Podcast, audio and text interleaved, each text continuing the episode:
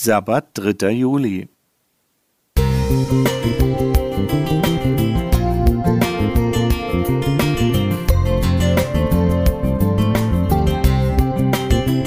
Ein kleiner Lichtblick für den Tag.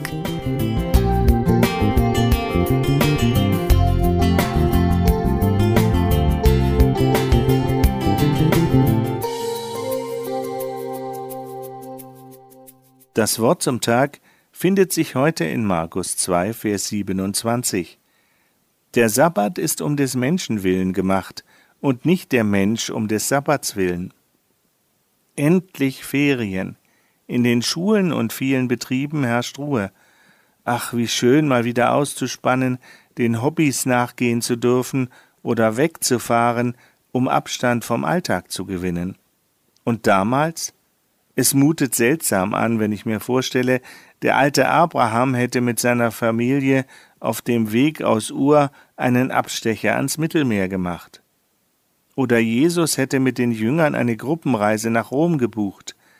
Nein, er ist mit ihnen in Galiläa geblieben, hat gepredigt und sich weiterhin um Menschen gekümmert. Das bedeutet nicht, sie wären eine rastlose Gesellschaft gewesen.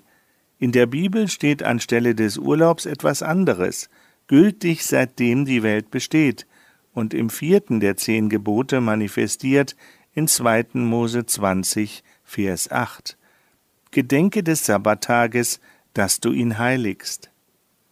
Dem obigen Markustext zufolge dürfen wir den Sabbat als Geschenk Gottes an seine Geschöpfe betrachten und als Tag der Freude für uns Menschen, wozu natürlich auch der Gottesdienst, eine Zeit der Besinnung, der Gastfreundschaft und Erholung in der Natur gehören.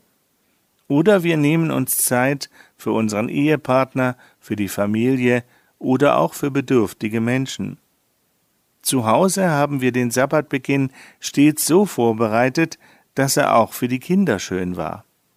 Und wenn eines davon beim Gebetskreis in die Mitte wollte, warum denn nicht? Dabei denke ich noch an Spiele, an Liedersingen und eigenes Musizieren.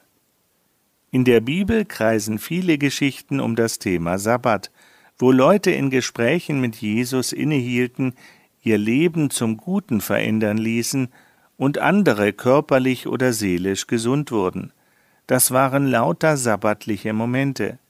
Und wer diesen besonderen Tag heute noch hält, erlebt nach wie vor dessen erholsame, kraftspendende Wirkung. Lateinisch heißt Ferias Ferien, arbeitsfreier Tag. Die Bedeutung von Urlaub hingegen wird zunehmend eine Art Wettbewerb, von Hektik bestimmt, weil immer mehr erlebt werden muss. So nehmen durch Stress Krankheiten zu, und Menschen haben für die Bedürfnisse anderer immer weniger Zeit. Wir brauchen eine Besinnung auf den wöchentlichen Sabbat, den der Schöpfer einst um des Menschen willen eingeführt und gesegnet hat. Albrecht Höschele Musik